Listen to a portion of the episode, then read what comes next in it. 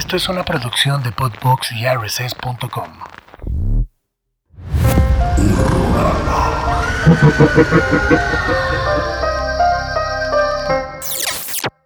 Saludos, bienvenidos a una nueva edición de Horrorama. Nueva emisión de Horrorama. Tenemos un montón de cosas para el día de hoy. Estoy así, mi cerebro sigue dando vueltas un Sí, poquito. sigue dando vueltas muy cabrón. Sí. Antes de empezar, ¿cómo estás, güey? Ah, muy bien, Dengue, muy bien. Estoy muy contento, estoy emocionado, estoy algo cansado. Ha sido una semana Sí, intensa. agotadora, güey. En muchos Pero siempre niveles. siento que siempre decimos eso todas las semanas, pero digamos que nuestro ritmo de vida es Eh, puede llegar, sí, exacto. Es Sí. ma- ma- como que traemos esta onda de estar haciendo cosas todo el tiempo. siempre, güey. Sí, o sea, no sé, a veces me gustaría tener un par de, de días más tranquilos y pues, como... Güey, fíjate que yo el miércoles dije, voy a tomar el día. Güey, no me tomé ni madres, güey. Seguía chambeando, güey. O sea, solo, solo así me aparté el día para chambear más, güey. Ya sé. Está cabrón, güey. Es que, ajá, como que, sinceramente creo que, o sea, sí me gusta tener días como libres, Ujú. pero soy muy fan también de estar como en chinga porque así evito estar pensando tonterías. Exacto, exacto. Es, es un mecanismo de defensa, güey. Me voy, voy a llenar mi agenda de cosas para no estar pensando pendejadas. Sí, un poco sí, sí, sí, sí, sí pasa. No, no creo que es, no, no digo que sea algo recomendable. No, no es saludable, definitivamente. No, No, como, No lo como hagan. que su- sepultar tus, tus cosas internas con chamba, no creo que sea lo más sano. No, no, no. no. Pero al menos es la única forma que conozco Yo también. por el momento. Pero bueno. ¿Qué te parece si antes de empezar ya de lleno vamos con unos saludillos? Muchos saludos esta vez. ¿Qué tal, qué si empezamos con unos de YouTube? Por ahí saludos a C. Escalona, que es de León y que escucha este programa y que nos dijo, güey, ármense algo con Hellraiser, güey. Entonces, ah, se hablará, se se, hablará. de hablará en algún momento de Hellraiser. Sí, También sí. somos grandes, grandes fans. Este, a Edgar Steven, que es fan de The Mist, que por ahí nos puso un comentario, nos dijo, güey, a mí también me gusta un chingo The Mist. A César Luna y a Claudia Escobar, que es psicóloga, que por ahí nos puso que en algún momento tuvo que hacer un análisis un poquito más, eh, ¿cómo decirlo?, desde un punto de vista psicológico de Donnie Darko. Entonces, muchas gracias ahí a, eh, a César, a Claudia, a David Zárate, a todos aquellos que escriben un comentario en YouTube. La neta es que nos ayuda un chingo. También si pueden echen un like, leemos prácticamente todo, ¿no? Sí, sí. Como Siempre es estamos que- ahí revisando Ajá. Qué nos ponen, este, entonces está súper chido, muchas gracias por hacerlo y pues ahí, este, si les late algún contenido o no les late, pues también pónganos por qué. Exacto. Yo le quiero mandar un saludo a. eh, y, y se me ocurre hacer una dinámica ahí que creo que me viví en barco porque todo el mundo le atinó. O más bien. Muchos copiaban, copiaban la, la respuesta, ¿no? No, legal, legal, güey, Legal, legal, legal. Entonces quiero mandarle eh, un saludo a Sinue Chegaray, a Ángel Raya, A Royce. a- al buen Royce, que también creo que pronto lo veremos por acá. Porque sí, sí. además de que es una persona con un conocimiento vasto, Extenso, vasto, vasto extenso, sobre extenso, todo, sí, sí, sí. este, es muy fan del programa. A y, huevo. Y entonces me dijo el otro día, oye Mike, este, ¿cuándo, ¿cuándo me invitan? Entonces le dije, no, pues, prontito, prontito, prontito. Qué chingón se siente cuando alguien que respetas tanto le entra a tu contenido, ¿no, güey? Es, es loco, güey. Eh, no solamente lo respeto porque, como les digo, es una persona muy culta, sino que fue mi maestro en la universidad. Entonces, como que es full circle, ¿no? Es como, Sí, es, es como, ajá, como, la- como darle la vuelta a las cosas. Es un pedo ahí raro, pero lo apreciamos un chingo. Así es. Eh, también un saludo para, y este es una gran, un gran nombre de, de usuario, basado en la novela de Sí, Stephen King. Güey, el mejor nombre de usuario que he visto en Instagram en años. Sí. A Dark Beer, a Samurai Sam y a Llama en Llamas. Que nos dejaron ahí su respuesta correcta en la dinámica. Para Exacto. que vean que sí cumplimos. Y. ¿Qué, qué, qué pasó el martes, mi queridísimo Dengue? ¿Qué, qué, qué estabas haciendo el martes como a las 7 de la noche? El martes estaba planeando por ahí mi miércoles, que por ahí tuvimos el, el show de Austero. Banda que les recomiendo si les gustan las guitarras. También tuviste la oportunidad de verlos un par de veces. La neta es que le dan bastante macizo. Gran banda de Chihuahua. Estaba viendo lo del show del miércoles y también me desperté muy emocionado porque sabía que ese día en la noche iba a ver la nueva pinche película de David Cronenberg, güey. Ya sé, es algo que llevamos. a- Aparte de que en- en- lo- creo que lo mencionamos en cada programa, si no, es que ya va a salir la nueva de Sí, Cronenberg. sí. Bueno, ya finalmente Ya por fin salió y tuvimos la oportunidad de asistir a un evento bastante, bastante chido aquí en el, cine güey. Tonalá. Me encantó. Un, un cine pequeñito, pero con una gran, gran selección. Que además me gusta porque es de esos cines independientes que le hacen como frente a las grandes corporaciones. ¿no? Claro, Digo que nosotros vamos mucho a esos cines grandes, pero Sí, está bien chido apoyar como las cosas un poco más A, pequeñas. a mí me encanta de Tonalá porque sí es un cine que no es, es muy grande, tiene pocas salas, pero desde que llega sí tiene este espíritu de como cinemanía, ¿sabes? Sí. Como de cine independiente, que tienen pósters por ahí, me encanta uno que tienen de Buffalo 66, eh, tiene un montón de memorabilia, cosas muy de vieja escuela. Me encanta cómo se ve ese lugar. Tiene por ahí unos stickers, tiene una buena barra. Este. Y siempre tienen como una oferta interesante, ¿no? O sea, si les el- diferente, ¿no? Exacto, creo que, ajá, exacto, sobre todo diferente. Un montón de películas que, que no se estrenan en salas grandes comerciales, muy probablemente la vayan a encontrar en el cine Tonalá. Y fuimos por parte de esta gran plataforma llamada Movie.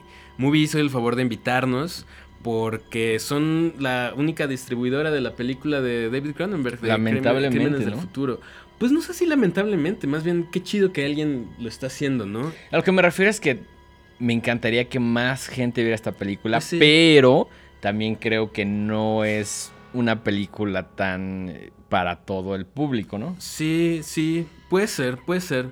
Pero bueno, el punto es que eh, se estrenó en un número limitado de salas, muy pocas salas en México. eh, y a partir del 29 de julio sí, eh, se estrena ya en, en la plataforma de Movie, Movie. exclusivamente.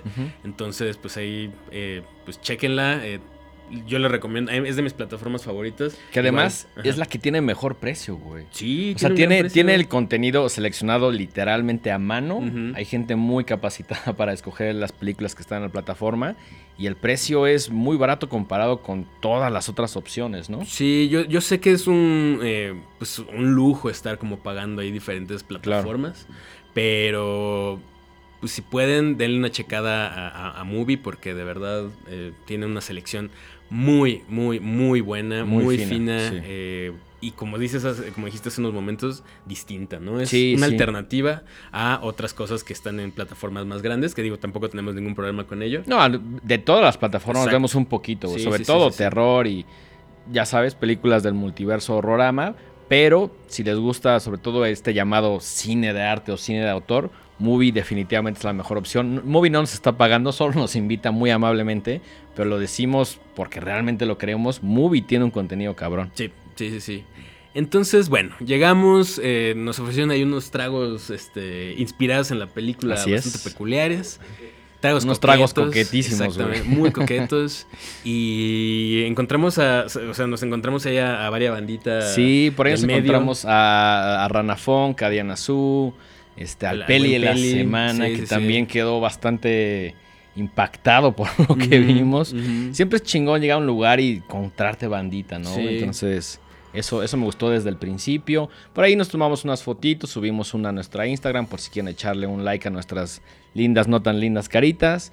Este, y el evento me encantó. O sea, desde que llegamos, estamos echando unos drinks, platicando con gente que conocíamos, pasamos a la película y después de esa experiencia subimos a la parte de, ¿De la una- terraza? Una terraza muy bonita que tienen, que han ido remodelando.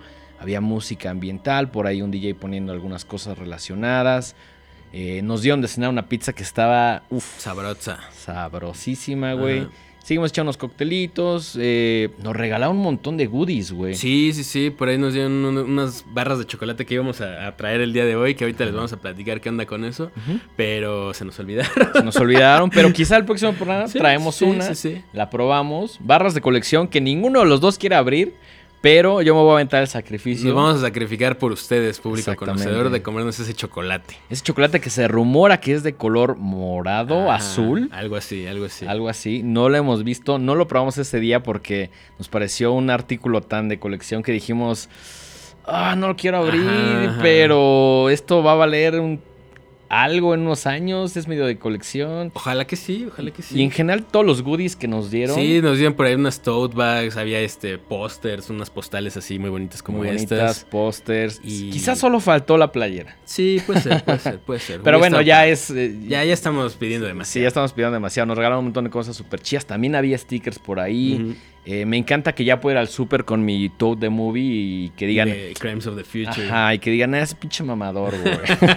que sí lo soy, pero la playa de, digo, la, la Toad the Movie lo, lo evidencia un poquito más. Un poquito más, un poquito más. Que Aparte, no es, que no es, la, no es la azul, que es la no. más cotizada. Ajá. Es la variante negra, la variante Crimes of the Future, que me encanta, güey. Sí, así es. Pero bueno, vamos a pasar ya a, a lo que nos atañe. No sé ni por dónde empezar, güey. Pues mira, yo también me lo estuve pensando, pero creo que, o sea, sí, mucho Crimes of the Future y no sé qué, pero ¿de qué trata Crimes of the Future? ¿No? Creo que, creo que es lo, lo, pues, lo principal que hay que contarle a la banda. Eh, a grandes rasgos está em, ubicada en un futuro distópico, eh, un futuro en el cual el cuerpo humano ha mutado. El cuerpo humano está ahora a merced de un montón de cosas, eh, cambio climático, este, la contaminación y eh, eh, ha, llegado un punto en el cual eh, incluso la, la tecnología permite que ya no haya el dolor. El dolor ha desaparecido. Eh, Esa idea me encantó, güey. Sí, sí, sí. Eh, e inclusive las infecciones ya no existen. ¿no? Exacto, ya no Lo- hay dolor, no hay infecciones. Y lo cual, obviamente, genera un montón de cosas bien raras, ¿no? Por ejemplo, la gente ahora puede realizarse cirugías sin conocimiento previo, puede, eh, no sé, cortarse, hacerse modificaciones. Que además s- o sea, se, se plantea la idea de que estas mini cirugías o operaciones como que ya son algo de todos los días, ¿no? Sí, sí, Que sí. cualquiera las puede hacer así en la calle con poco material, sin limpieza, mano, porque ya no hay claro. infecciones. Entonces se vuelve algo como común, que es una idea que contrasta mucho con hoy en día, que tienes que ir a los laboratorios, que tienes que ir al doctor, etcétera, y hay un Es- equipo especializado Justo. de gente. o sea, Y no, y es como la vuelta completa de lo que estamos viendo ahorita que hace, bueno, todavía, ¿no? Pero tenemos que estar como lavándonos las manos todo el tiempo y echándonos desinfectante y con cubrebocas, y Sí. etcétera. Y en este futuro eso ya no existe. La, la tecnología le dio la vuelta a, a eso y, y entonces ahora pues viven la gente no en condiciones eh, de como de suciedad, pero no, no, no. pero sí, o sea, por, inclu- por ahí incluso un personaje menciona que la gente ya ni se lava las manos, ¿no? Exacto, güey. Cosas sí. así bastante locas. Y la historia se centra en un eh, personaje llamado Saul Tenser, interpretado por el gran Vigo Mortensen. Majestuoso personaje, ¿no? Majestuoso personaje, majestuoso actor también. eh, Yo creo que es de mis actores favoritos. eh, que además ya ha trabajado varias veces con, con David Cronenberg. Por ahí lo, lo vimos en Eastern, Pro- Eastern Eastern Promises. Promises. Y en A History of Violence también, también sale. Em, y él es un artista de performance en la película que, pues obviamente pensando en que ahora la tecnología está como mucho más, eh, digamos, en contacto con el cuerpo humano, pues eh, él, él vive con, con mucho dolor, él vive con, con unas afecciones respiratorias, afecciones digestivas, entonces hay un montón ahí como de, de, de cosas que lo ayudan en su día a día, unas Ajá. camas que le dan como una especie de masajes, hay unas sillas donde te sientas y la- los movimientos de la silla te ayudan a que... Como en, como en una onda muy biotecnología Totalmente. medio rara. Que siento que es en ese tipo de detalles donde sin que te digan que es una película de Cronenberg, puedes llegar a entenderlo o, o a verlo, ¿no? O sea, como que dices, esto se ve muy Cronenberg porque, bueno, la película es de Cronenberg, pero estos detalles lo hacen todavía mucho más evidente porque son medio autorreferenciales, ¿no? Como que esta estética, eh, por ahí aparece una silla, como varios instrumentos, como que sí se ven pa- como parte de este universo que Cronenberg ha creado desde el 69, ¿no? Sí, sí, sí, sí, sí. Y ahora, lo que pasa con este personaje es que se dedica, él y su pareja, que interpretado por Lea Seydoux. Lea Seydoux, Sidú. eh, Nuestro francés no es el mejor, pero hacemos lo que se puede. Hacemos lo que se puede. Lea Seydoux y eh, que se llama, su personaje se llama Caprice, entonces ya le voy a decir Caprice de Por aquí en adelante. Sí, sí, sí. Eh, se dedican a hacer estos performances para gente. Bueno, cabe mencionar que ya son artistas súper consagrados, tienen un montón de dinero y se dedican a hacer funciones de performance para una élite bastante ahí underground. Y lo que pasa es que eh, el cuerpo humano, y en esa época, en ese futuro distópico, de repente ya genera órganos nuevos. Sí. Y lo que hacen ellos como artistas es los extirpan enfrente de, de, de, la, de las De personas, del público, público. sí. ¿no? Y, y es, en eso consiste el performance, en, en- en el cuerpo de, de, Saul Tenser modificándose por dentro, generando órganos aleatoriamente y, y Caprice extirpándolos. Exactamente. Eso de entrada ya es una- un concepto Sí, sí, sí. bastante, bastante extraño. A, a mí esta idea de que de pronto, o sea, si tienes alguna enfermedad o algo así como que tu cuerpo puede generar cosas, nuevas cosas que no estaban, pero esta idea que sea como tan constante y sobre todo la idea de que se en ese futuro que se plantea que se haya vuelto como algo artístico y como algo mm, medio boyerista, ya sabes, me encanta esa idea y, Sí. y- y cómo ellos dos trabajan, ¿no? Cómo, cómo se esfuerzan por dar esta suerte de espectáculo donde va mucha gente y es un grupo muy selecto y todo se vuelve como muy ceremonial, ¿no? Hay gente así como muy clavada, chingo de gente grabando como en unas cámaras ahí que parecen como super ochos. Este, al final la sacan y continúa como la pera, pero la tienen como el, el- el órgano que sacaron ahí como en un frasco con formol, Ajá, algo así, güey.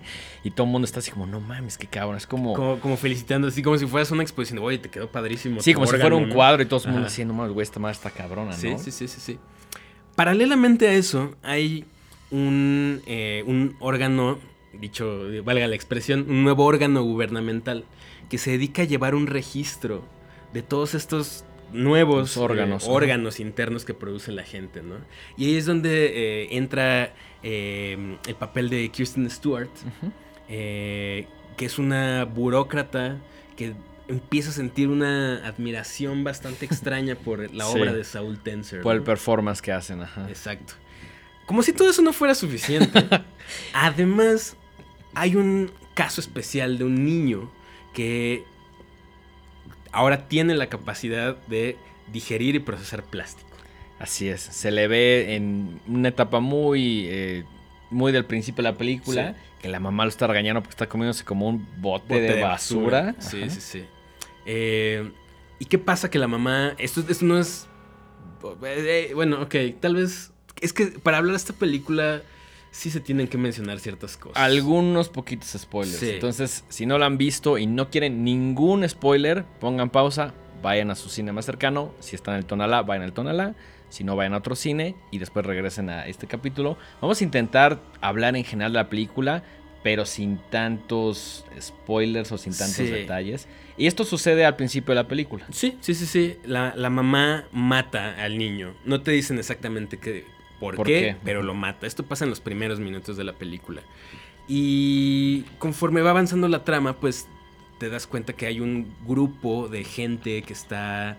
eh, es como un grupo ahí medio subversivo que busca enaltecer esta nueva evolución del ser humano que ya incluso no necesita de órganos como los conocemos. ¿no? Ya, eh, se, se- se ven a sí mismos como una raza evolucionada, como una nueva evolución dentro de- del género humano.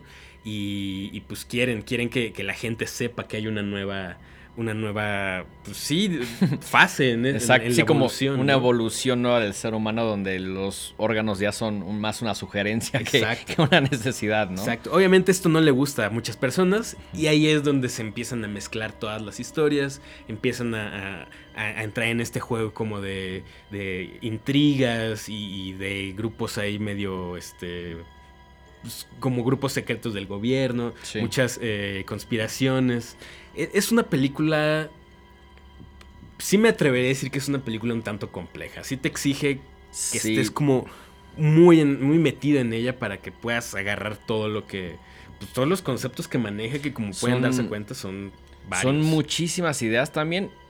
A pesar de que la vimos y salimos te- bastante impactados, también muy contentos y muy satisfechos de lo que vimos.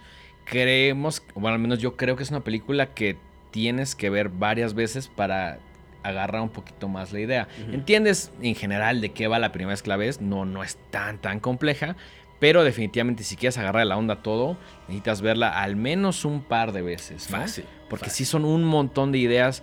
Justo lo que creo que mi primer comentario cuando se prendió la luz es como, güey, está increíble, pero es demasiada información para las dos horas que dura más o menos. Ni sé cuánto duró, no, Sí, no, sé. Eso me encantó, que es una experiencia que cuando estábamos ahí, perdimos un poquito la noción del tiempo, ¿no? Digo, a pesar de que no nos quitaron el celular ni nada, obviamente no sacas tu celular en el cine, por favor no lo hagan.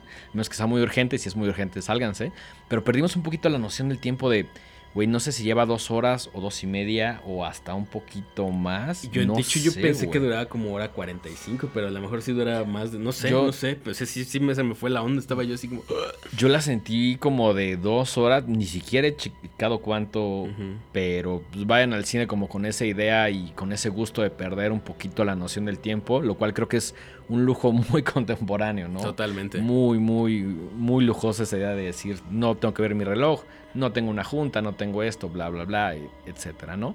Pero sí, la película tiene un montón de ideas. eh, me encantaría verla otra vez ahora que ya se estrena en movie para tener una segunda lectura, a lo mejor ya entendiendo un poquito más con lo que sé, con lo que hemos leído. Pero en general es una película impresionante, güey.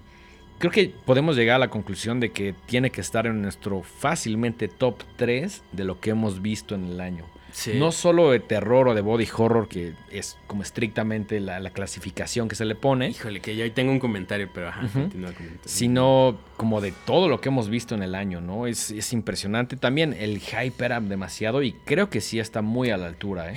Y también, híjole, esto tómenlo de quien viene porque somos muy fanboys de, de David Cronenberg. Yo creo que es fácilmente uno de mis cinco directores favoritos. Sí. Soy muy fan de toda su filmografía. Y eh, obviamente tenía yo mucho nervio porque dije, puta, donde no me guste, me voy a sentir No, súper decepcionado. Entiendo ese sentimiento, pero de alguna manera como que Cronenberg ya es un sello de garantía, güey. Sí, Tiene obviamente. por ahí cosas que no nos gustan tanto o que no son como de, más de su línea, como de sí, body horror. Que si las, ah, si las acomodaras en orden, rankearían abajo. Sí, un poquito son abajo. las que menos me gustan. No porque no sean malas, sino porque nos gustan más otras cosas. Sí, incluso las peores películas de David Cronenberg son mejores que muchas otras Puta, cochinadas que he visto. Que ¿no? muchísimas, güey. Por ejemplo, yo no soy tan fan de, de su. de su etapa como. que, que- que denuncia eh, como estas perversiones de, de Hollywood. Eh, como Cosmopolis, como Mm. Maps to the Stars. ¿Están buenas? Sí, pero no es lo que más me gusta. No, no, no, no, lo que me gusta es literalmente la carnita, güey. La carnita. no- Por ahí tiene como eh, su etapa donde dirigió unas películas un poquito más, entre comillas, muy, muy entre comillas, eh, serias, ¿no? Como Sí. eh, A History of Violence y Eastern Promises, que también me encantan, pero también no son mis favoritas. Sí, claro. O sea, lo- lo- mis favoritos son Dead Ringers. Ahorita hablaremos de. Ahorita hablaremos de eso. Armaremos improvisadamente un topcito, ¿no? Un top sí. 5, más o menos. Fíjate que ahorita que mencionabas que, que era su regreso al body horror. Entiendo por qué, pero creo que yo no la llamaría body horror. Creo que creo que es una especie más bien de ciencia ficción muy oscura. Yo creo que es una ciencia ficción que juega con las ideas del cuerpo, Claro. pero tampoco me atrevo a, llamada, a llamarla body horror estrictamente, ¿no? Es, es, ya es como una... Es como cuando intentas clasificar la música que dices, pues esto ya no suena a una sola cosa, ¿no? Ya, Exacto. ya Sí, es un sí, ¿no? montón de ideas ahí mezcladas. Hay algunas que sí tienen que ver mucho con el cuerpo, hay unas que tienen que ver más como con la idea del gobierno, como la idea de la evolución, con la idea de este... Y es una de las que más me encantó, como del nuevo sexo. Por ahí hay una escena donde ciertas personas están intimando, por decirlo así, y una de ellas le dice a la otra, no estoy, ya no, ya no recuerdo o ya no, no, no, estoy... dice, no soy muy bueno con el sexo viejo. Exactamente, Ajá. güey. Lo cual una idea de sexo nuevo y sexo viejo me parece... Sí, que Muy de hecho loca, ¿no? la, la- la frase es Surgery is the new sex. La cirugía es el nuevo sexo. Ese Que es concepto como- también es como muy loco, Aguanta ¿no? David Cronenberg. Es como, güey, solo a Cronenberg se le ocurren Claro. esas cosas, güey. Sí, sí, sí, sí, sí. Que, que por ahí la siento como muy. Son este tipo de, de frases bien lapidarias que se avienta como, como en Videodrome, que es larga vida la nueva carne, ¿no? O sea, siento que. Que siento que esa, esa en especial se ha vuelto como la frase. De, Sí, sí, sí, sí, sí. Eh, creo que es una película muy política. Sí, también. Creo que al mismo tiempo, obviamente, o sea, aunque está ubicada en un futuro ahí in- incierto, eh, toca de, de- de una manera muy específica temas muy actuales. Por ejemplo, eh, esta onda del gobierno de estar interfiriendo con lo que pasa en tu cuerpo, Sí. siento que está muy, muy hablado actualmente. Sí, con- ¿no? sobre todo con temas como del, del aborto, temas relacionados de los cuales no vamos a hablar porque somos dos hombres que no tienen nada que opinar acerca del aborto, más que, que estamos de acuerdo. Pero sí tiene como estas ideas, justo que mencionas, ¿no? Como del gobierno tratando de meterse en cosas tan personales, tan privadas, tan íntimas como el cuerpo, ¿no? Sí, sí, sí. eh, estos temas como del transhumanismo radical, como creer que puedes, eh, que tienes el derecho de decidir o de opinar sobre el cuerpo de otras personas. Y también de tener ¿No? control, ¿no? Porque recordemos que en esta película, como mencionabas, eh, esta idea de que salía un nuevo órgano y el gobierno luego, luego tenía que tenerlo y como estudiarlo y, Exacto. y- y apropiarse de algo que es tan íntimo como cualquier parte de tu cuerpo, ¿no, güey? E- e- eso se me hace como un tema bien actual y, y creo que es parte de los ejes más importantes del- de la película, ¿no? Entonces, eh, sí, obviamente tiene cosas muy exageradas y muy eh, visualmente muy impactantes, pero al mismo tiempo tiene mucho que ver con el mundo en el que vivimos actualmente. Sí. Por ahí hay una escena donde. Eh, que esto, esto tampoco es ningún spoiler, es, de hecho creo que es la imagen más reconocible de la película. Eh, uno de, un, un personaje aparece con un montón de orejas eh, Puta, es- cubri- cubriéndole el cuerpo. Y sale con, pues justo como la tenemos aquí en esta bonita postal que Moby nos regaló, con los ojos y la boca cosidos como en un statement ahí de más como de decir pon atención a lo que estás escuchando con estas orejas que están como implantadas o como pegadas en un performance con música electrónica ahí medio Esa escena puta se sí, me hace sí, una sí, cosa brillante. Brillante. Porque evidentemente es muy impactante ver a este personaje. Y eso lo, les digo, lo pueden ver desde el tráiler. Sí, Eh, publicitar. Sí, sí, sí, sí, sí. Ve- Ver a este personaje con orejas pegadas bailando. Y esto es un gran spoiler, perdón, lo tengo que decir, pero creo que es importante. Acto seguido sale una persona diciendo, pues sí, está muy impactante, pero conceptualmente no trae nada, ¿no? Exacto, exacto. Y- incluso la música que se escucha es como un techno ahí bastante comercial. Sí. Y siento que es como. Es como una cachetada a, a- a esto. A, a esta masificación de, de- O sea, como, como las cosas dan un ciclo, una vuelta completa.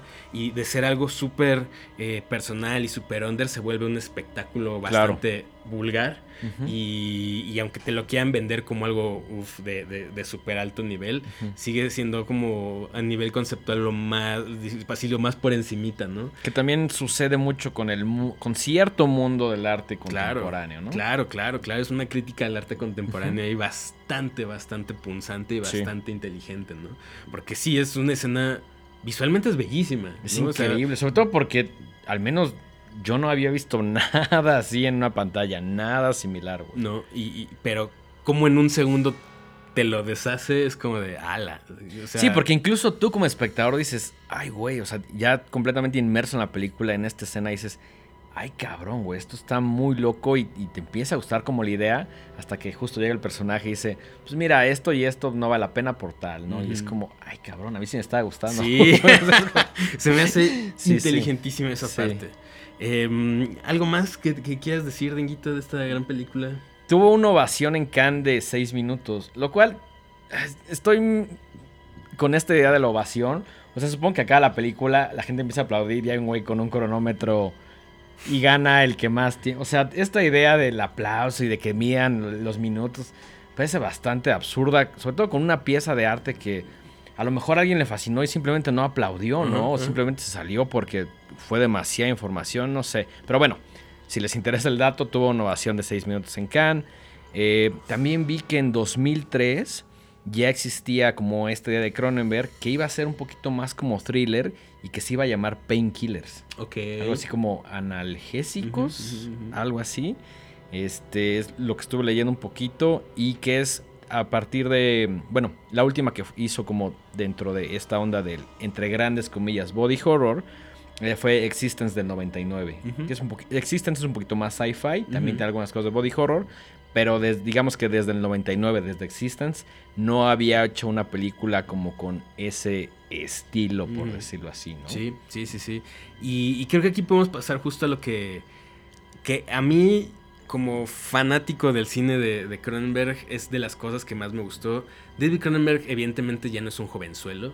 Es un. eh, director ya en una edad muy avanzada. ¿Qué tendrá? Como unos. Ya le viene No pegando sé, como a los. Si, si producción nos pasa ahorita la edad de David Cronenberg. señor se David Cronenberg.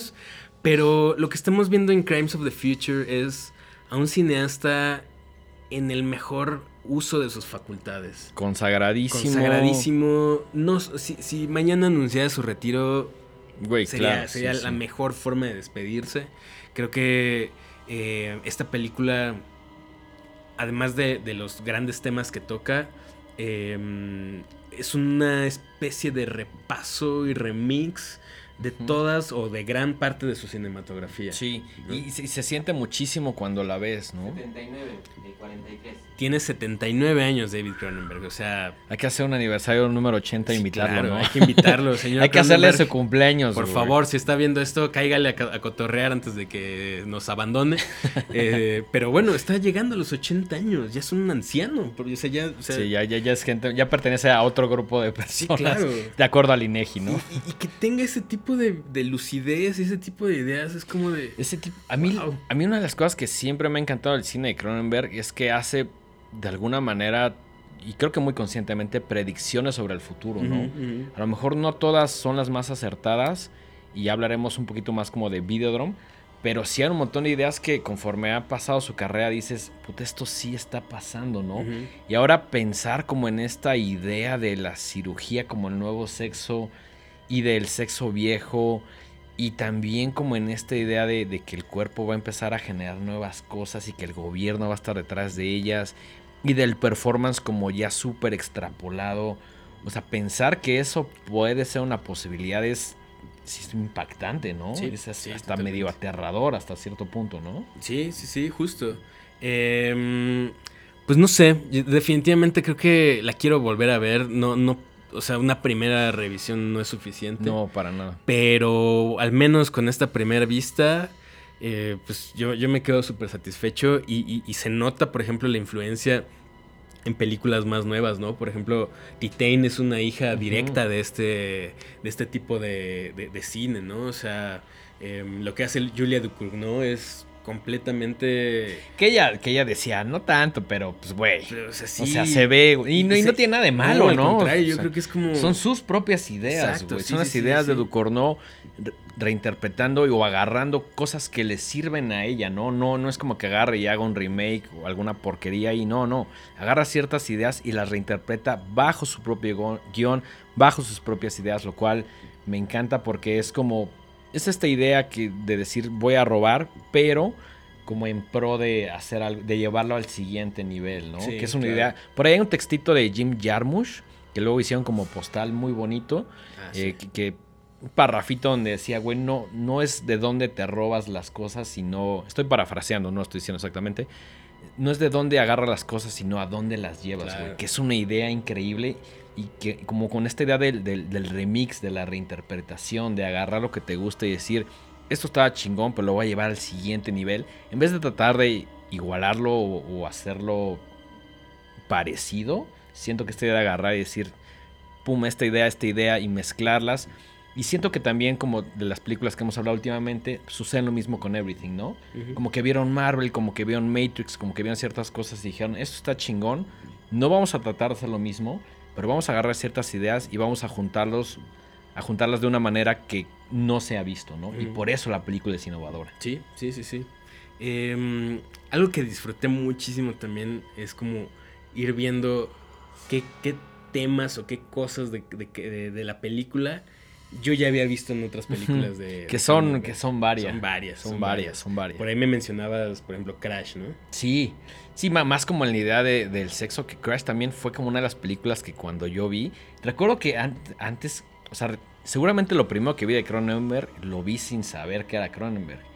Y probablemente Crash fue una de estas películas cu- cuando salió, no la vi en el cine, la vi hasta mucho después.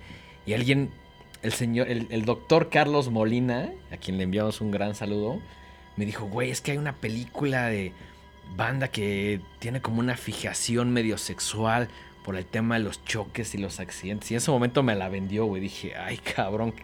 Ya la busqué, la vi y también me voló la cabeza. Como en esta idea más como biomecánica, como de, ya sabes, como de la interacción o de esta conexión que parecería como muy aparte del cuerpo humano o de la naturaleza con la tecnología y con la máquina. Y con la máquina y con las, las amputaciones, con el daño físico. Con la con deformación, sí. Eso se ve claramente en Crimes of the Future, ¿no? Sí, Creo que yo la primera película que vi, igual, no, sin saber que era de Cronenberg, claro, claro. sí ha de haber sido The Fly. Ok. La mosca. La mosca creo que. Porque sí, es, es- es como de sus películas de terror más. Populares, ¿no? Populares, Yo ¿no? sí me atrevo a decir que es la más popular Sí, de alguna manera. Y también siento que le fue muy bien. Tenía como todos los elementos cuando salió en, en los 80 como para que mucha gente dijera, ah, esta película de terror y que es una maravilla, ¿no? A mí, puta, me fascina. Está fácil dentro de mi top 3 de Cronenberg. Sí, y yo creo que es como la culminación de su primera etapa eh, más de terror, ¿no? Ya después de Rabbit, después de The Brood, después de eh, incluso Videodrome. Eh, The, The Fly es como la culminación de esta, de esta primera etapa. Y, y, por ejemplo, ahí veo mucho. eh, hay una escena icónica en The Fly donde Seth Brundle, eh, como buena mosca, empieza a, segregar un líquido ácido Sí, sí, que sí. deshace su comida, ¿no? Que deshace lo que se va a comer. Y en Crimes of the Future, pues justamente el, el morrito, eh, que se llama Brecken, por cierto, este, pues genera también una especie de líquido que disuelve el plástico, ¿no? Entonces, siento como que Cronenberg ya de alguna manera como que no está pensando tan consciente, como que ya lo tiene natural y como que dice, bueno, voy a hacer esto, hasta que llegan dos niños y le dicen como, oye, güey, esto ya medio lo habías hecho y a lo mejor dice como, ah, pues sí, pero ya lo tiene tan programado o es como tan parte de su naturaleza, de su manera de hacer cine, que ya no, no creo que esté como pensándole, como que ya las ideas que ha trabajado le salen inconscientemente, quizá algunas no, quizá uno- algunas son más a propósito, pero siento que él ya no está pensando tanto en los detalles, sino como que se está reinterpretando de una manera, pues, que le sucede a cualquier artista, ¿no? Sí. Tienes tu estilo, tienes... Por ahí leí varias eh, críticas donde justo no les gustaba que la sentían demasiado autorreferencial, pero a mí lejos de molestarme, A mí me encantó eso, güey. se me hizo genial. Sí, porque es, es como si vieras todas esas películas que nos gustan de Cronenberg como condensadas, de una buena manera, ¿no? Condensadas dentro de un solo producto que es muy innovador porque además no solo es la autorreferencia o la reinterpretación, ya tiene nuevas ideas Sí, claro. que yo no había escuchado nunca y que me parecen muy interesantes. Sí, ese tipo de autorreferencias sí me gusta, no como Ahí vas, ahí vas, ahí vas. no como Lars von Trier en eh, La casa de Jack. Chula de película, chula de película. Híjole. Pero bueno, ya, ya- ya- chequen ese episodio del cual ya, Sí, ya sí, hablamos de esas películas. Eh, mm, pero ajá, a mí me encantó ese tipo de, de autorreferencia porque no lo siento, o sea, no siento. No es tan siento Tan Tengo- tengo que. Tengo que aceptar que la- las referencias de Lars von Trier sí son, güey, poner tal cual escenas de su película. Y dice, soy un genio, así. A mí me encanta porque es, es, es, es muy, es muy directo. Es llegar y decir, güey, soy un chingón, güey. Sí. Y pues sí, es un chingón. En ciertas Sí. cosas, en ciertas cosas. Sí. Digo, Cronenberg lo hace de una manera más inteligente y menos, a mi punto de vista, consciente. Ya lo trae. Pero digamos que hay otros directores que cuando sí se autorreferencia, pues es como más obvio, es como más burdo, por decirlo así. Eh, por ahí mencionabas em, que sentiste también paralelismos o similitudes o referencias a Naked Lunch. Sí, como, como en esta idea de, de que hay gente que está como investigando, de que se siente más como a veces como una novela. Como un policíaco, ¿no? Ajá, como un- una onda más policíaca, que hay mucho de eso en, en Naked Lunch. Que como diría Nelson, hay dos grandes mentiras en, en este En ese título. Producción, si nos pueden poner ese, esa imagencita de, de, de los Simpsons de de, con haber Naked Lunch. Ajá. Que pues ellos piensan que van a ver una película porno, ¿no? Es como la idea de que se escapan, creo que de la escuela y dicen, güey, vamos a ver Naked Lunch, ¿no? Y salen con una cara así de, güey. Y Nelson dice, güey, hay dos grandes Hay por mentiras. lo menos dos grandes mentiras en ese título, ¿no? Exactamente. Hay por lo menos dos grandes mentiras en ese título. Y sí, ahí pasó también lo mismo. pero, digo, me encanta Naked Lunch, pero es una película muy, muy extraña, ¿no? Y también como en la parte de los objetos. Ujú. Naked Lunch específicamente tiene como una máquina de escribir, como ciertos objetos ahí que se ven muy, muy Cronenberg dentro de esta estética que ha ido trabajando durante muchos años. Y también me encanta esa parte de los objetos.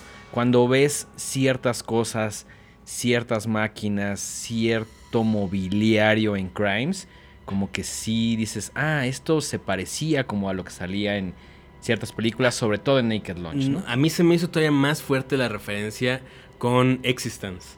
Ah, que, sí, sí, ajá, sí. que por ejemplo hay una escena, eh, hay unas armas que son como biomecánicas que por ahí se les pegan a las personas y pues es, es esta pues, lo que lo que ya hemos dicho muchas veces, ¿no? Como el, el horror entre ya no saber dónde se acaba tu cuerpo y dónde empieza la, La máquina, tecnología y dónde empieza la máquina y, y cómo se fusionan las, las, la- las funciones de tu organismo con cosas externas, pero que al mismo tiempo también están vivas. Sí. ¿no? Eh, esa también es una súper, súper eh, línea directa a su, a su trabajo. Eh, por ahí el, el buen peli de la semana, que seguramente se va a aventar una, Puta, eh, un una, análisis. una, una cátedra, una güey. cátedra muy buena sobre, sobre Crimes. Nos decía, tiene un montón de cosas de, de Videodrome, ¿no? Por Sí, ejemplo. sí, sí. Incluso hasta hay unas escenas en unos muelles, que es justo como acaba Videodrome, también pasa lo mismo acá. Eh, También me pareció como, en- y no sé si Peli se refería exactamente a eso, pero como a la predicción del futuro, ¿no? Que es algo que Videodrome hace muy bien, al punto que ves Videodrome hoy en día y dices, ay cabrón, es, es lo que está sucediendo en, en nuestros tiempos, ¿no? Sí. Cuando él lo hizo, esa película debe ser como el 80 y algo también. Sí, sí, sí, sí. Y, y por último, eh, creo que también una gran, gran referencia es Dead Ringers, que, que es yo creo que de mi top 3 Debe ser tu... películas. Yo creo que es tu favorito. Bueno, Pues es que sí ya estoy hablando, ya te estoy diciendo cuáles son tus cosas favoritas. Es que ya ni sé, güey, porque... Es complicado, es complicado, sí, sí, cambia, sí, sí, cambia sí, dependiendo del día en el que me pregunten eso. Exactamente. Pero Dead Ringers yo creo que está en mi top 3, top, top 5. Sí, debe ser. Eh, a veces digo que es mi top 1. Pero eh, es que Dependiendo del día, mamador, dependiendo del ¿no? clima, Sí, sí. dependiendo que hayas comido ese día. Sí, sí, sí. También me gusta decirlo porque mamador, porque es de las menos. Pues, eh, ya saben cómo ya saben somos. cómo somos, ¿no? Eh, pero justo en Dead Ringers, pues eh, son. Ahí la interpreta Jeremy Irons. Que cuando yo vi el póster, yo pensé que era Jeremy Irons el que salía en la. en- Sí, medio parece. Se parece un poco este personaje a Jeremy Irons, pero no es Jeremy Irons. Eh, y en Dead Ringers, de- Jeremy Irons interpreta a unos gemelos que son este ginecólogos. Y pues obviamente también ahí está todo el, el tema erótico, pero más allá de, pues justo de, de- de que porque sean ginecólogos, sino todo el tema ahí de la intrusión en el cuerpo y los, los eh, materiales quirúrgicos y todo eso. Desde que ves el póster, hay unos pósters que creo que hemos posteado en, en la cuenta de Instagram, Sí, sí, sí. arroba los horrorama, este, de, de esa película que dices, ay cabrón, ¿no? o sea, solo el póster ya te sugiere un montón de ideas, ¿no? Y sí, también creo que tiene algo de eso dentro en, en Crimes of the Future, ¿no? Totalmente. ¿Sabes qué me gustó un buen? El score. Sí, fíjate que siento que algo brillante que sucede con el score es que por momentos sí le estás poniendo mucha atención, pero se integra también, se fusiona también con la imagen, que en algún momento ya no lo estás como escuchando tanto. O sea, recuerdo que me gustó, pero no puedo recordar como una melodía. Quizá la parte electrónica que mencionas de ese performance, Sí. porque sí es un poquito distanciada al, al resto, ¿no? Pero siento que se vuelve como parte del ambiente. Según yo es como un dron. Sí, sí, como, como un, zumbido. como una suerte de ruido blanco que Sí. no... Un poquito como lo que pasaba en The Witch. Que The. Witch también tiene una onda sonora increíble que a veces como que juega mucho con los graves y más que escucharlos, tal cual los estás sintiendo, ¿no? Sí. O sea, es como estas Como vibraciones. vibraciones. Ajá, y que te ayuda que te malvibre. Siento que también hay mucho del, de- del score de, de, de esta película, ¿no? De Sí. Crimes. En, en- en esta ocasión el score corre a cargo de Howard Shore. Entonces, pues, maestrazo, es güey. un, un- un gran maestro ahí de las eh, de, los, de las bandas sonoras y legendario también. Y pues a, mí me gustó, yo sí lo noté, o sea, como que estuve haciéndome consciente de qué era lo que estaba yo escuchando. Yo hasta el final, ya cuando salieron Ujú. los créditos, dije, ah, no mames, la música de Howard Shore, ¿no? Que también uno de mis scores eh, favoritos, pues es el de The Fly, ¿no? Donde hay otra intención, pero definitivamente se siente a la mano de Howard Shore, que puta, ya es legendario dentro de, no solo el género, sino como compositor, es la mera reta. ¿Algo más que quieras agregar, mi queridísimo Dengue? La disfruté muchísimo y creo que sí es una película que al menos yo recomendaría ver en el cine, ¿no? O sea, sí siento que es una gran experiencia. sí siento que vas a perderte un poquito en ese universo que Cronenberg te plantea, en este futuro medio distópico, que te confronta muchas ideas nuevas, que te hace cuestionar lo que está sucediendo, como mencionabas, algo también como con la política, como con las relaciones humanas, con el arte, con el performance. Hay tantas ideas que a veces es un poquito complicado desglosarlas, pero fue una experiencia que disfruté muchísimo y además siento que la experiencia se vio muy bien complementada por el evento que hizo Sí, Movie, ¿no? Sí, sí. O sea, esta idea de salir de una película y poder sentarte, echar un traguito, comerte una pizza muy rica, estar platicando ahí, que realmente eso fue lo que pasó, ¿no? Estuvimos platicando gran parte del evento de, de lo que habíamos visto, tratando de digerirlo, ¿no? O sea, Sí, como- yo, yo la sigo pensando, o sea, yo Sí, la traigo así claro, como claro. que me- se, se te quedan, se- son esas películas que pasan los días y las traes dando vueltas. meses o los años. Ajá, hay películas sí. que te quedan toda la vida ahí dando vueltas en la cabeza. Y esta no sé qué vaya a pasar, no sé si en un mes, en un año voy a seguir como dándole vueltas, pero al menos al día de hoy sigo como procesando varias cosas, por ahí de repente me meto a ver como, a leer artículos, como conocer otras opiniones de, Sí. de gente que respeto, como para saber qué opinan ellos. Claro. Y, y sí, o sea, yo creo que fácilmente va a estar en los conteos de lo mejor del año en un- una posición muy, muy alta. Al menos en el conteo de horrorama. Al menos en el conteo de horrorama, Fácil. Estoy falta medio año, pero yo estoy anti- anticipando un top 3, güey. Sí, sí, un sin top broncas. 3. Sin Porque broncas. sí es. Sí sí es un evento. Para, güey, va a sonar muy mamador lo que voy a decir. Es un evento cinematográfico. Sí. Al menos para mí. Eh, no, definitivamente. Sí, sí, sí. Em, ¿Crees que. ¿Crees que. que- que- que- ¿Qué crees que siga para Cronenberg? ¿Es que se aviente otra? Me encantaría. O sea, ahí te va. Si, si- a lo mejor ya se está trabajando en otra cosa. es probable, es probable. Si la vida da la oportunidad de seguir haciendo cine, me encantaría ver algo más como de la línea que nos gusta. No porque el otro no nos guste, sino porque disfrutamos más ciertas ideas y cierta realización de Cronenberg, ¿no? Sí. Pero yo siento que si por alguna razón él dijera me voy a retirar en esta película, sería como, güey, gracias, no le debes nada a nadie, ¿no? A diferencia de otros directores. Pues ya está trabajando en otra. Chinga. con Vincent Cassell. Ok. eh, y se llama The Shrouds. Y, eh, o sea, la, eh, estoy checando la, la poderosísima IMDb. IMDb, Internet Movie Database, que pues, es como la Biblia para nosotros, porque prácticamente toda la información respecto a películas está aquí. Eh, y dice que justo se trata de un hombre de negocios que está eh, es, es viudo ok. y que construye un, un aparato para conectar a, a los muertos con su no sé qué. Algo ahí, no, entiendo qué. Ya me la vendiste, güey. Sí, sí, sí, sí. Em, entonces, pues creo que todavía tenemos Cronenberg para rato. Ojalá y sí, güey, Sí. porque realmente todo lo que sale nos gusta, ¿no? Ya, y es lo que hablamos, el sello de calidad de Cronenberg, ¿no?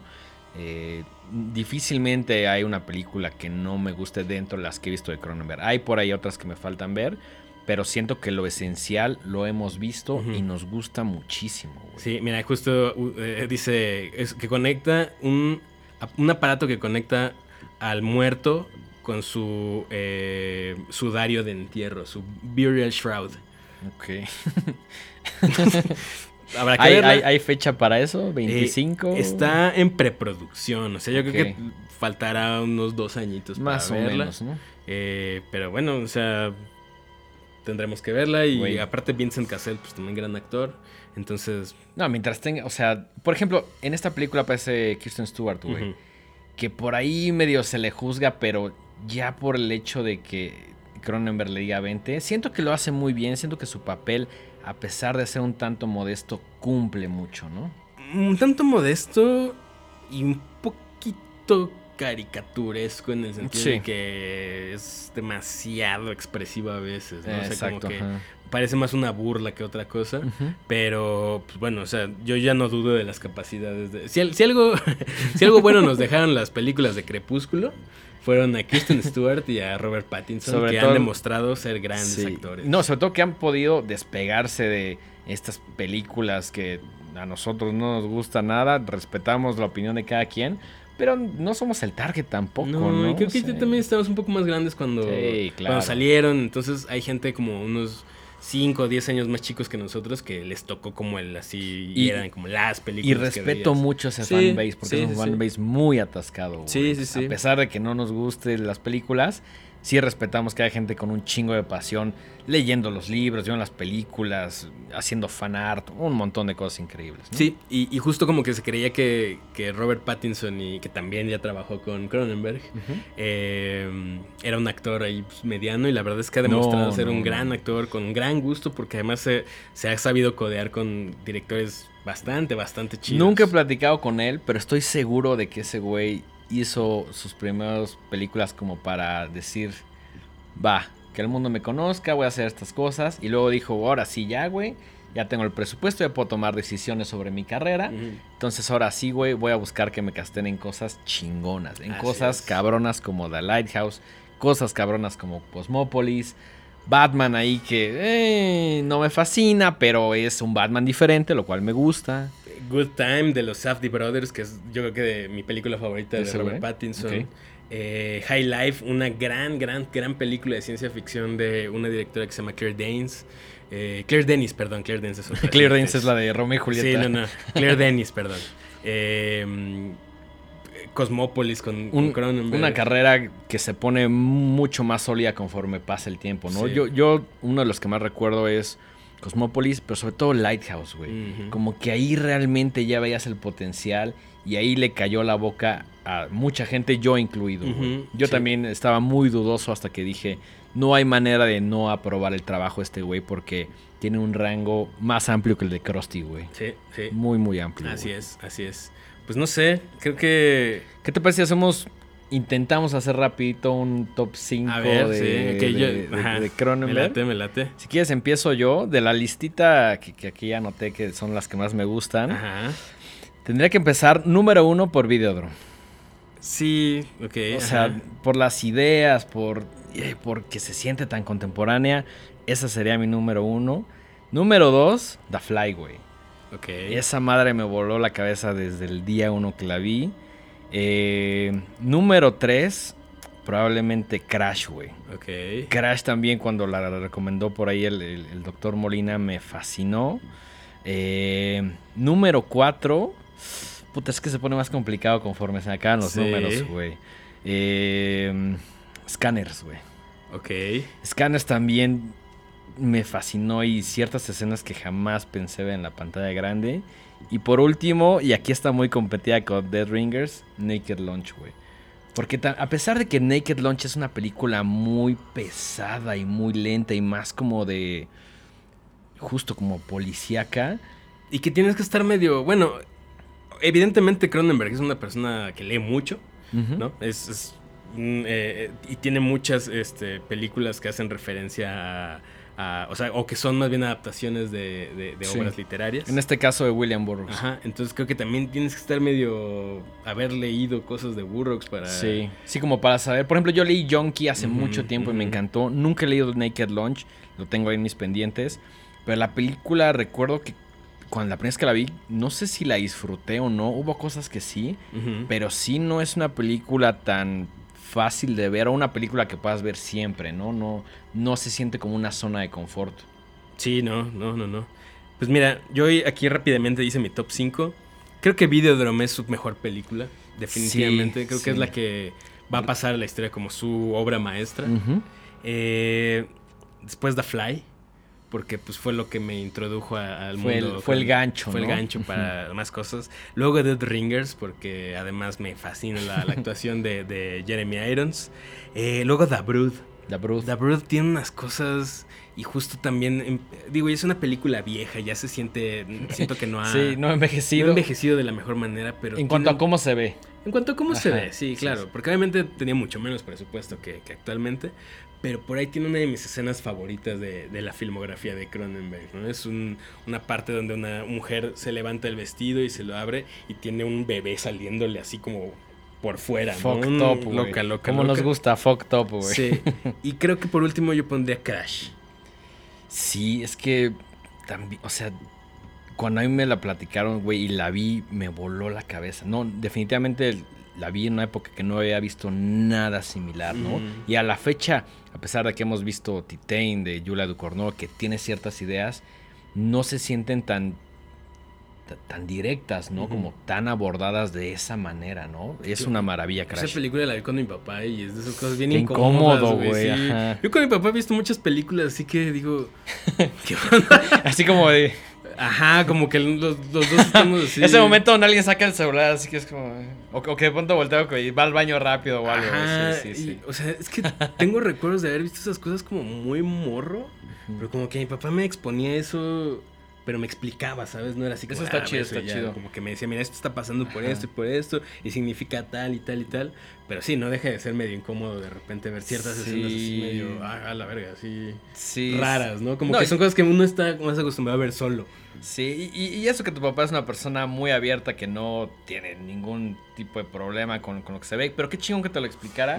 Yo soy una persona que creció creado por la televisión, güey, entonces mis papás nunca me restringieron ningún tipo de contenido, lo cual tiene cosas chidas y otras no tanto porque sí siento que me expuse a cosas que claramente no entendía a una edad muy temprana, pero también me encanta esta idea de que mis jefes me dijeran, güey, tú ve lo que quieras, no hay pedo, ¿no? Sí, sí, creo que mi papá era de. O sea, mis papás eran como, ve lo que quieras. Y Pero- mi, mamá, y mi mamá ya se iba y mi, mamá me decía- y mi papá me decía, pero ves tú. Güey, qué chingón, Ok, qué chingón. ok. Y sí, me explicaba varias cosas y pues también, por eso estoy aquí, ¿no? A huevo, qué chido, qué chido. Eh, pues creo que con eso podemos ir cerrando este Sí, episodio sí. que no era la intención que fuera un especial de Cronenberg, pero pues es que obviamente somos tan fans y, y había tanto que decir sobre Crimes of the Future. No, y cómo no hablar de- del resto de la filmografía cuando es muy clara que tiene ciertas cosas en Crimes of the Future, ¿no? Que quedamos completamente satisfechos. Recomendamos que la vean en el cine. Si no pueden ir al cine por cualquier razón, ahí está la plataforma de Movie. La puede ver completamente legal en, en su a, casa. A partir del 29 de julio y va a estar ya disponible en Ujú. plataformas. En el momento en que vean este video ya está en cines, Ujú. eh, no solo en Tonalá, sino en cines seleccionados. Está en la ahí. Cineteca Nacional, que Claro, es sí. muy importante ir a la Cineteca Nacional. Apoyen la y, Cineteca en, y en Nacional. algunas otras salas de cines comerciales. Sí, sí. Ujú. Entonces, para cuando salga este video, ya ustedes la pueden ver en el cine. Ya hemos visto por ahí algunas primeras reseñas. Por ahí escuché la de Cherolero, que le enviamos un gran saludo, que dijo, esta madre está increíble, ¿no, güey? Y este, por ahí no nos citó en horrorama. Entonces, díganos qué les pareció esta, es- esta película. Este, si les latió una vez que la vean, una vez que hayan visto este capítulo, echen un comentario en YouTube. O si no les late tanto la onda de YouTube, eh, escúchenlo ahí en la plataforma que ustedes quieran, nada más con audio. Y eh, recordamos las redes sociales de este programa, arroba los tanto en Twitter como en Instagram. Estamos más activos en Instagram. Y recuerden utilizar el hashtag Midnight Movie. Un poquito más activo los fines de semana donde hay más tiempo de desvelarse ver una película. Sí. Por ahí compartan, este, para que todos sepamos de alguna manera qué estamos viendo, qué estamos leyendo. Si compraron algún juguete, alguna película, es alimentar una comunidad. ¿no? Así es. Eh, ahí esténse pendientes porque pues, vamos a estar generando más dinámicas. ¿no? Sí, sí. Desde cosas bien básicas, bien sencillas, como pues, para mandar saludos. Pues sí, así. siento que son cosas divertidas Sí. que nos interesan pues, a los horrorama como Sí. comunidad, ¿no? O sea, es, para, es de nosotros para nosotros. Absolutamente. Y pues por ahí échenos también sus recomendaciones. Sí, ¿qué han visto eh, últimamente? qué han visto. De repente por ahí sí me ha tocado toparme con dos, tres personas que me escriben y dicen, oye, ¿ya viste esta? Y ah, no, pues ahora te la Sí, recomiendo. No, porque obviamente el, el mundo del terror, el mundo del horrorama es tan extenso que no es difícil haberlo visto todo, ¿no? Pues también nos encantan sus recomendaciones, por ahí díganos, estoy seguro que no topan esto y probablemente no lo topemos, entonces eso también está súper chingón y por ahí díganos qué están viendo, sean cosas nuevas, sean cosas viejas, sean cosas populares. Luego también yo estoy viendo, no sé, Viernes 13, pues la subo porque a lo mejor alguien no la ha visto y es como, échale ojo a esto, te podría gustar. ¿no? Sí, o, o de repente es como de, ah, oye, estaba viendo, no sé, Chucky 2, bueno, eh, eh, Child's Play Play. 2, ¿no? Y es como, ah, hace mucho no la veo, la voy a ver. No, como que te acuerdas de esas cosas Sí, que... claro. Y aunque sean películas de confort, ¿no? O sea, Sí. para mí Evil Dead 2 es una película de confort que siempre que la veo, pues ahí tagueo, ¿no? Sí, Entonces, sí, sí. lo que ustedes estén viendo, por ahí compártanlo con la comunidad que estamos tratando de formar y que sí siento que va creciendo poco a poco, ¿no? Sí, ahí vamos, ahí vamos. ¿Tus redes sociales personales, Dengue? Arroba el dengue en Twitter y en Instagram. Por ahí cualquier comentario, quejo, sugerencia, por ahí se les atiende. Mike, las tuyas. Yo estoy como arroba Mike-Sandoval- en Instagram y arroba Miguel Sandoval en Twitter. Ahí no se quejen conmigo, quéjense con ella. Yo nada más me dedico a decir chistes de Yo solo tío. soy el mensajero. Yo solo soy el mensajero. Eh, y pues nada, creo que con esto podemos despedirnos el día de hoy. Gracias por estar en una edición de Horrorama Más. Nos vemos en el siguiente programa. Hasta la próxima. Adiós.